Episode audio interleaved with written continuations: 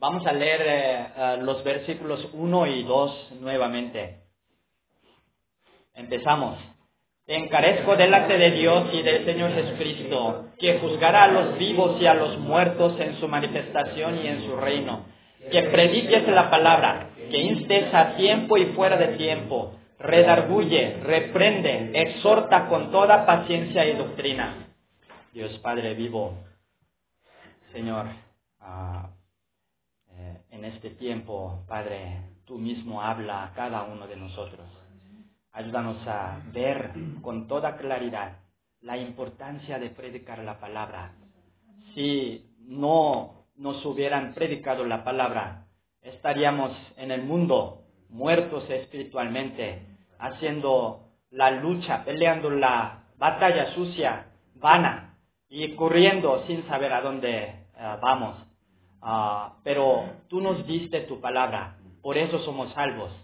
Señor, uh, a oír tu palabra. Y sobre todo, ah, Padre, eh, también eh, como Pablo hizo la lucha espiritual y pudo dar su testimonio al final de su vida de triunfo. Señor, así ayúdanos a seguir este ejemplo y al final de nuestra vida podamos dar el mismo testimonio, lleno de convicción y esperanza de la corona de ah, justicia para el día del Señor. Padre, esta palabra sea el fundamento y la dirección de toda nuestra vida. Bendícenos, Padre, te lo pido en el nombre de Jesucristo. Amén. En el primer estudio de esta epístola aprendimos que esta fue la última que Pablo escribió antes de su muerte en la prisión. ¿Y qué fue su última palabra legado? ¿Qué fue su testimonio al final de su vida? Oro que a través de esta palabra aprendamos la importancia de predicar la palabra de Dios. Y oro que hagamos la lucha espiritual como Pablo y al final de nuestra vida podamos dar nuestro testimonio lleno de convicción y esperanza del reino celestial como Él. Primera parte, predica la palabra, del 1 al 5. Vamos a ver los versículos 1 y 2, la primera parte. Te encarezco delante de Dios y del Señor Jesucristo, que juzgará a los vivos y a los muertos en su manifestación y en su reino, que prediques la palabra la palabra encarecer significa acentuar la importancia de una cosa. ¿Y qué le encarece Pablo a Timoteo? Como sus últimas palabras legado, Pablo le enfatiza en la importancia de predicar la palabra. Y para darle a entender a Timoteo esta importancia, le habla Pablo delante de Dios y del Señor Jesucristo. Primero, ¿Qué hizo Dios? Todos los hombres pecaron y estaban destituidos de la gloria de Dios.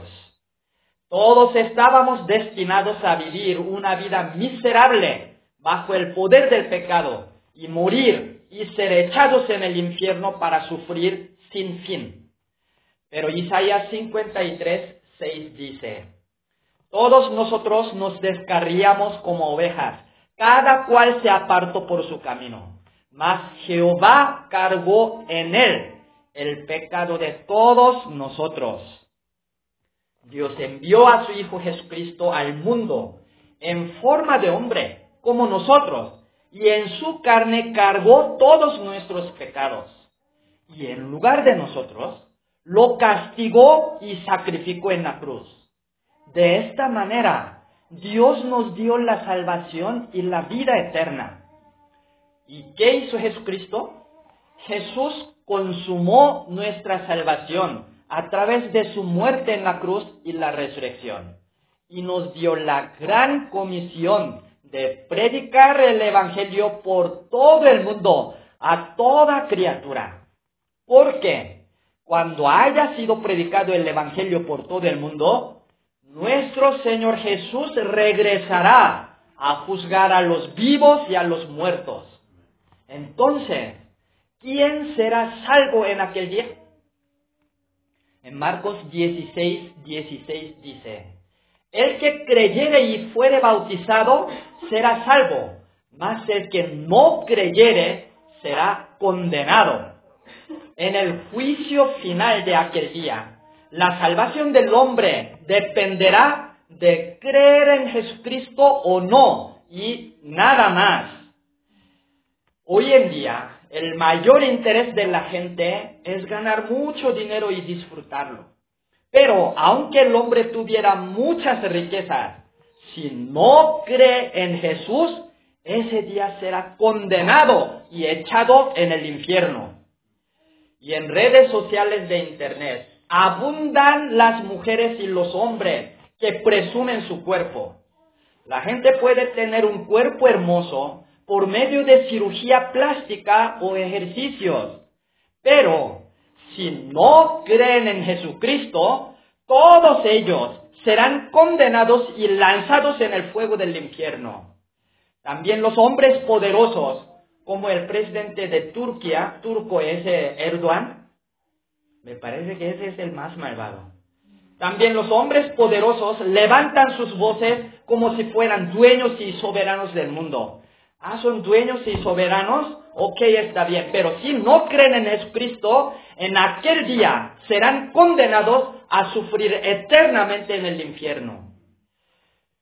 Cuando regrese nuestro Señor Jesucristo a juzgar a los vivos y a los muertos, nada de este mundo nos podrá dar la salvación, sino solo la fe en el Evangelio de Jesucristo.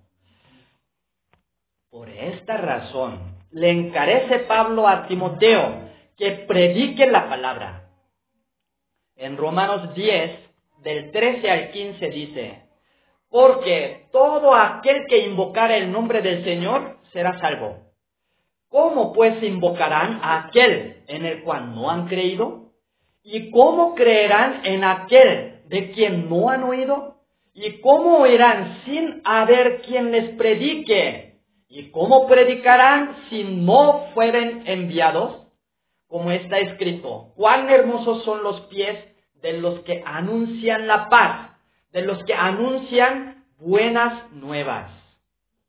Para invocar el nombre del Señor Jesús y ser salvo, la gente necesita creer en Él. Y para creer en Jesucristo, necesita oír la palabra del Evangelio. Y para oírla es indispensable e imperativo que prediquemos la palabra. Y para predicar es necesario que seamos enviados. ¿Y no fuimos enviados? Nuestro Señor Jesucristo ya nos ha enviado a predicar el Evangelio por todo el mundo a toda criatura. Ahora, ya nos envió el Señor. Entonces, ahora a nosotros nos toca predicar la palabra. Si no predicamos la palabra, la gente no puede oírla, ni creer en Jesucristo. ¿Y qué le va a pasar? Será condenada y echada en el fuego del infierno en aquel día, cuando regrese el Señor Jesús. Por eso, en los últimos días de su vida, Pablo le encarece a Timoteo que predique la palabra. ¿Y con qué actitud tenemos que predicar la palabra? Miren el versículo 2, la segunda parte. Que instes a tiempo y fuera de tiempo. Redarguye, reprende, exhorta con toda paciencia y doctrina. La palabra instar significa pedir con insistencia que se haga algo, urgir la pronta ejecución de una cosa y obligar mediante la fuerza o la autoridad a que se haga algo con rapidez. Predicando el Evangelio a los universitarios, tenemos que pedirles con insistencia que estudien la Biblia, se arrepientan y crean en Jesucristo. Debemos urgirles que lo haga ya, pronto. Incluso les tenemos que obligar a fuerza que se arrepientan y acepten a Jesús como su Señor y Salvador. Así tenemos que instar, no solo a tiempo, es decir, cuando, los, cuando ellos tengan deseo espiritual. Ah, vamos a esperar a ver hasta cuándo tiene deseo espiritual para estudiar la Biblia. ¿Solo, ¿Solo ese momento vamos a instar? ¿O cuando no anden tan ocupados? Ay, ando con trabajos, exámenes. Ah, entonces después. Así debemos hacer. O cuando nosotros tengamos ánimo y tiempo. Solo ese momento tenemos que instar. No es así. Debemos instar aún fuera de tiempo. Aunque los estudiantes digan que no les interesa la Biblia o no tienen tiempo para estudiarla y nosotros andemos cargados de trabajos y problemas, aún esos momentos tenemos que instar. Y a las ovejas que están estudiando la Biblia y aún no han confesado su fe en el Señor Jesucristo, debemos urgirles, ya urge y obligarles que lo hagan pronto. Si predicamos la palabra con esta actitud, la gente puede enojarse. Pues ¿cómo no se va a enojar? Y nos puede demandar por violar el derecho humano, porque es la moda hoy en día. Pero, a pesar de todo, debemos instar a tiempo y fuera de tiempo. ¿Por qué? Creer en Jesucristo y ser salvo es incomparablemente más importante que obtener buena calificación, o trabajar, o andar con su novio o novia, o llevarse bien con su familia. ¿Y si se muere y es echado en el infierno?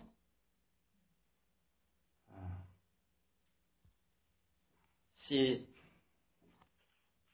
Además, porque el hombre no sabe cuándo es el último momento de su vida. Si el hombre busca primero las cosas del mundo, dejando el estudio bíblico para después, y muere sin creer en Jesucristo, ¿qué le queda? Ya lo que le queda es ser condenado y echado en el infierno. Por eso tenemos que instar a tiempo y fuera de tiempo. También predicando la palabra, necesitamos redarguir, reprender y exhortar con toda paciencia y doctrina. Primero, a través de la palabra de Dios, tenemos que argumentar y ayudarles a las ovejas a ver sus pecados. Y si uno se da cuenta de sus pecados, ¿se arrepiente rápido? Pues no. Y si no se arrepiente, debemos reprenderle. También necesitamos exhortarles, enseñándoles que si se arrepienten, recibirán el perdón de sus pecados y el don del Espíritu Santo. Y lo tenemos que hacer con toda paciencia y doctrina. ¿Por qué? Porque cada día la gente se va a alejar más de Dios. Miren los versículos 3 y 4. Porque vendrá tiempo cuando no sufrirán la sana doctrina, sino que teniendo comezón de oír, se amontonarán maestros conforme a sus propias concupiscencias, y apartarán de la verdad el oído y se volverán a las fablas. En los postreros días, la gente no aguanta ni siquiera oír la sana doctrina. Cuando nos acercamos a los estudiantes a predicar la palabra de Dios, al darse cuenta de que se trata de la Biblia, ni siquiera voltean a mirarlo, se levantan y se van. Ellos no aguantan oír la sana doctrina. Y muchos tienen comezón de oír. Ellos tienen deseo de oír las palabras que les gustan. Y al oírlas, sienten alivio. Ay, tenía mucha comezón. Al oír esas, ay, qué bien me siento. La gente no desea oír el Evangelio de Jesucristo de arrepentimiento y salvación, sino el Evangelio de prosperidad que dice, entreguen una ofrenda de 500 dólares y recibirán 5 mil dólares, 10 veces. Muchos tienen comezón de oír estas palabras y tampoco desean los hombres oír las palabras de negarse a sí mismos, sacrificio, obedecer, recibir disciplinas y lucha espiritual. Más bien, tienen comezón de oír las palabras que dicen, Dios ya te perdonó. ¿Por qué te angustias? Ahora puedes hacer lo que quieras. Tienen comezón de oír de esas palabras. Por eso se amontonan para sí mismos falsos profetas conforme a sus propias concupiscencias. Y apartan de la verdad de Dios el oído y se vuelven a las mentiras. A este tipo de gente le tenemos que predicar la palabra. Por eso necesitamos redarguir, reprender y exhortar con toda paciencia y doctrina. Pero, aunque la gente se aleja de la verdad y se vuelve a las, mentiras, ¿qué es lo que tenemos que hacer? Miren el versículo 5. Pero tú, sé sobrio en todo, soporta las aflicciones, haz obra de evangelista, cumple tu ministerio. Nosotros tenemos que seguir la verdad en todo y soportar las aflicciones de vivir en medio de esa gente del mundo y predicarle la palabra de Dios. Debemos hacer obra de evangelista, predicando el Evangelio en los campos y cumplir nuestro ministerio apacentando a las ovejas y haciendo de ellas discípulos de Jesucristo. Dios sacrificó a su Hijo Jesucristo en la cruz y a la humanidad le dio la salvación y la vida eterna. Y Jesucristo nos dio la gran comisión de predicar el Evangelio por todo el mundo. Y Él regresará a juzgar a los vivos y a los muertos. En aquel día del juicio final, el que cree en Jesús será salvo y el que no cree será condenado y echado en el infierno. Por esta razón, debemos predicar la palabra e instar que se arrepientan y crean en Jesús a tiempo y fuera de tiempo. Oro que cada momento nos acordemos de esta palabra y prediquemos el Evangelio de Jesucristo y ayudemos a las ovejas a que se arrepientan y crean en Jesucristo. Oro que en este año la palabra sea predicada a muchos universitarios de la UAP y encontremos a doce nuevas ovejas fieles.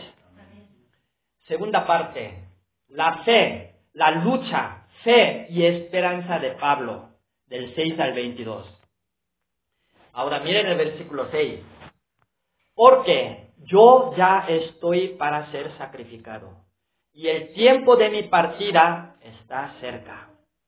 Pablo sabía que pronto sería martirizado en la prisión. ¿Y qué fue su testimonio de vida en ese momento? Vamos a ver el versículo 7.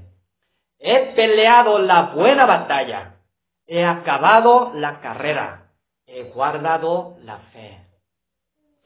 Pablo dice que ha peleado él la buena batalla. ¿Qué es pelear la buena batalla? En 1 Timoteo 6, 12 dice, pelea la buena batalla de la fe, echa mano la de la vida eterna. Pelear la buena batalla es luchar por guardar la fe y alcanzar la vida eterna. Pablo dice que durante toda su vida ha peleado esta buena batalla. En el mundo, la gente también pelea la batalla. Pero ellos pelean la batalla para ganar dinero, amor humano, fama y poder. Para ganar estas cosas del mundo, la gente trabaja como esclavos. ¿Cómo pueden trabajar? Hasta sin dormir, sin descansar trabaja. Engaña, roba, acude a la brujería y hasta vende su alma al diablo. Pero todas estas cosas del mundo son vanas. ¿Por qué? ellas no pueden darle al ser humano la verdadera satisfacción y felicidad. Y tampoco son eternas. Esas cosas para cuánto tiempo dura. Y además uno cuando se muere tiene que dejar todo.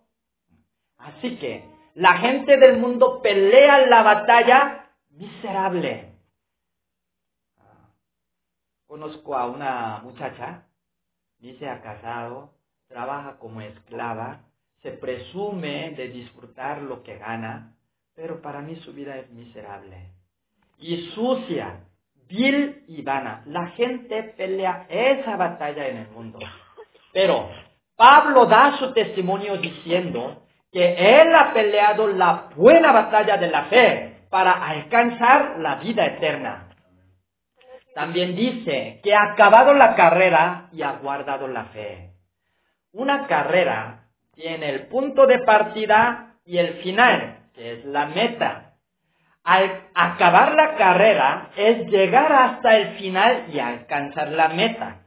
Pero el que abandona la carrera en el camino no puede acabarla. ¿Y por qué abandona uno la carrera?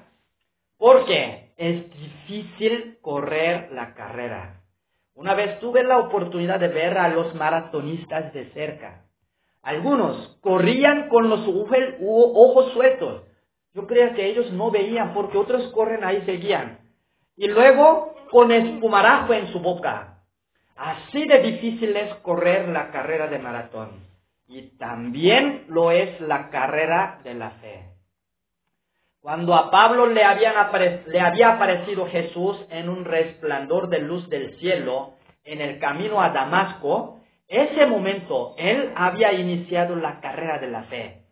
Y si vemos segunda Corintios capítulo 11, durante la carrera Pablo había sufrido muchas tribulaciones, azotes sin número, naufragios, viajes, todo tipo de peligros, trabajo y fatiga, desvelos, hambre y sed, etc. Por eso, probablemente habría sufrido también tentaciones de tirar la toalla en la lona. Ya, ya no, no más. Pero Pablo no abandonó la carrera de la fe. Él acabó la carrera y guardó la fe. ¿Y qué convicción y esperanza tenía Pablo? Miren el versículo 8. Por lo demás, me está guardada la corona de justicia, la cual me dará el Señor, juez justo en aquel día, y no solo a mí, sino también a todos los que aman su venida. Después de haber acabado la carrera de maratón de la fe, Pablo tenía la convicción y esperanza que en aquel día, cuando regrese Jesús a juzgar a los vivos y a los muertos, le daría la corona de justicia. Es decir, el Señor juez justo lo reconocería como justo por su fe en Cristo Jesús y le daría la vida eterna en el reino de Dios.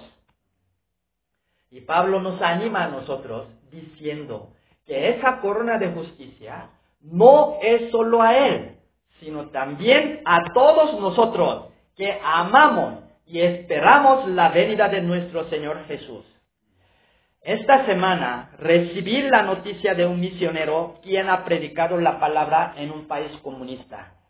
Él era mi compañero de la convivencia en Corea y es unos años más joven que yo. Pero predicando el Evangelio en ese país comunista, él ha sufrido muchas tribulaciones.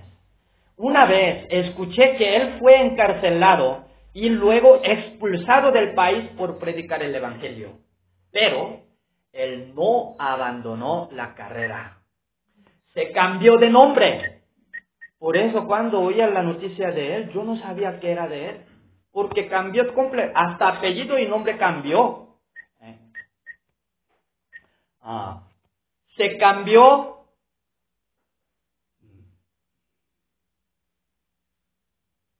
se cambió de nombre y entró otra vez en ese país a predicar el Evangelio. Y la noticia que recibí esta semana es que él tiene cáncer ahora y metástasis en varios órganos. Cuando lo vi en la foto, ahí tengo la foto atrás, no pude reconocerlo porque ha perdido mucho peso. Pero le agradezco a Dios y le alabo porque en su rostro no se ve ninguna oscuridad, ninguna amargura, ningún miedo, ninguna oscuridad sino lleno de luz y gozo. Él ha peleado la buena batalla, ha acabado la carrera y ha guardado la fe. Estoy seguro de que su corazón está lleno de convicción y esperanza de recibir la corona de justicia cuando venga nuestro Señor Jesucristo en aquel día. Y vamos a ver los versículos 14 y 15. Cuando Pablo escribió esta epístola, él se encontraba en la prisión por segunda vez.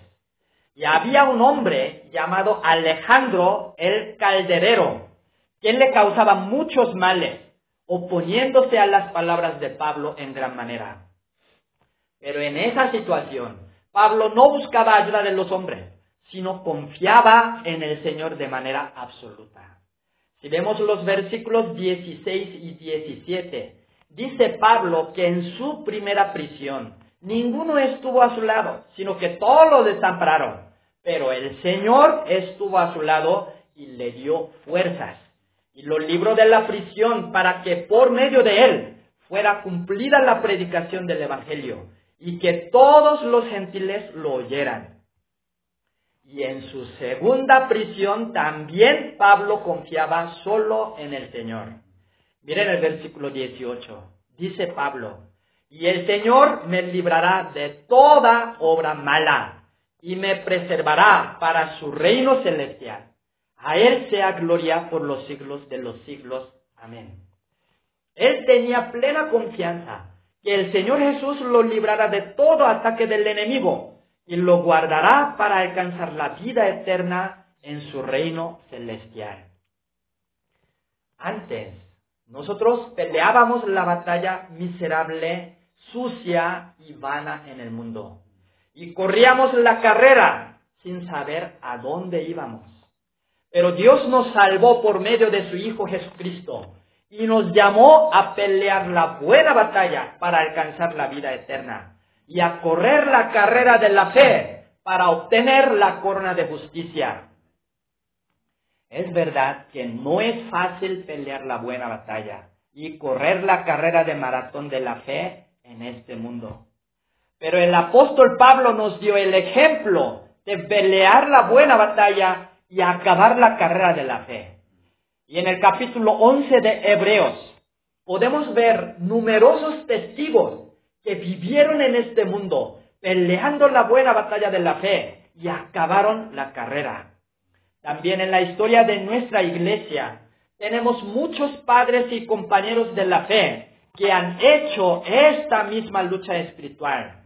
Sobre todo, nuestro Señor Jesucristo mismo aguantó la cruz, consumó nuestra salvación y entró en su gloria.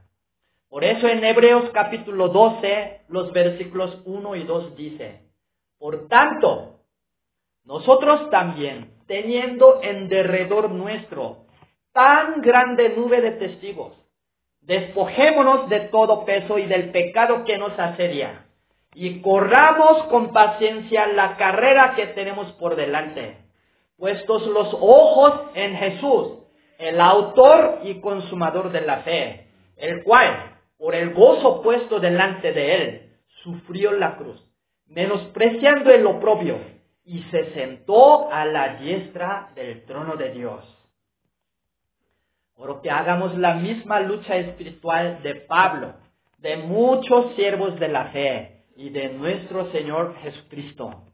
Oro que al final de nuestra vida podamos dar nuestro testimonio diciendo, he peleado la buena batalla, he acabado la carrera, he guardado la fe y me está guardada la corona de justicia que me dará Jesucristo en aquel día. Conclusión.